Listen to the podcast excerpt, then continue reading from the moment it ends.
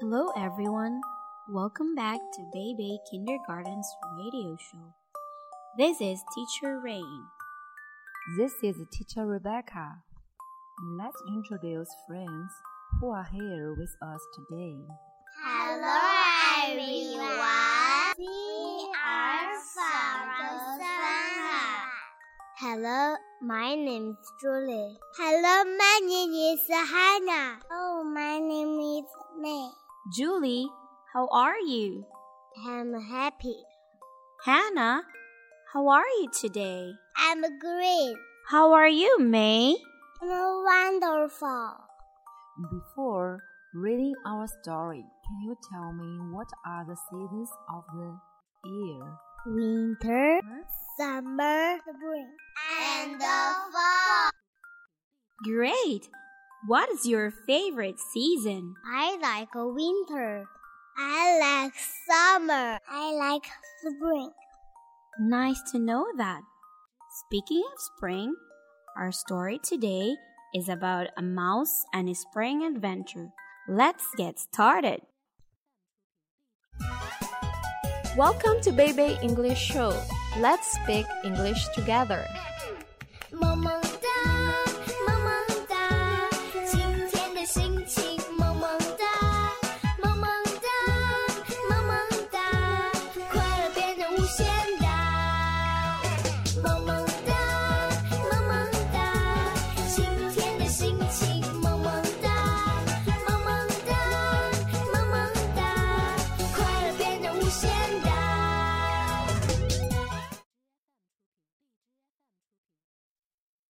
One windy spring day, Mouse and Mama went out to play. I feel the warm breeze. Said Mama, I see lots of things. I see lots of interesting things, exclaimed Mouse. There in the grass, Mouse found something glittery and flittery. What can it be? Wondered Mouse. Look, a butterfly. said Mamma. Then whoosh blew the wind, and buttery, buttery, and fluttery, buttery, the butterfly flew away. There, under a leaf, Mouse found something slithery and slimy. There, under a leaf, Mouse found something slithery and slimy. What can it be? Wondered Mouse. Look, a snail. said Mamma, and whoosh blew the wind. Then whoosh blew the wind, and hidey and sidey the snail hid away. There on a branch, Mouse found something feathery and plump. What can it be? Wondered Mouse, Look, a bird. said Mamma. Then whoosh blew the wind, and dip, flip, flap, the bird darted away. There by the pond, Mouse found Green and peeping. What can it be? Look, a frog. said Mamma. Then whoosh blew the wind, and splishy splash, the frog hopped away.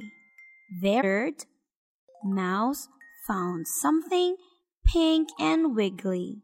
What can it be? Wondered Mouse. Look, a worm. Then whoosh blew the wind, and squiggly squeeze the worm slid away. There on a stem, Mouse found something sweet and petally. What can it be? Look, a flower.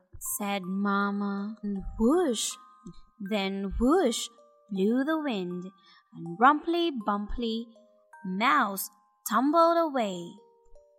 Then all around, Mouse felt something soft and cuddly and oh so cozy, cozy again.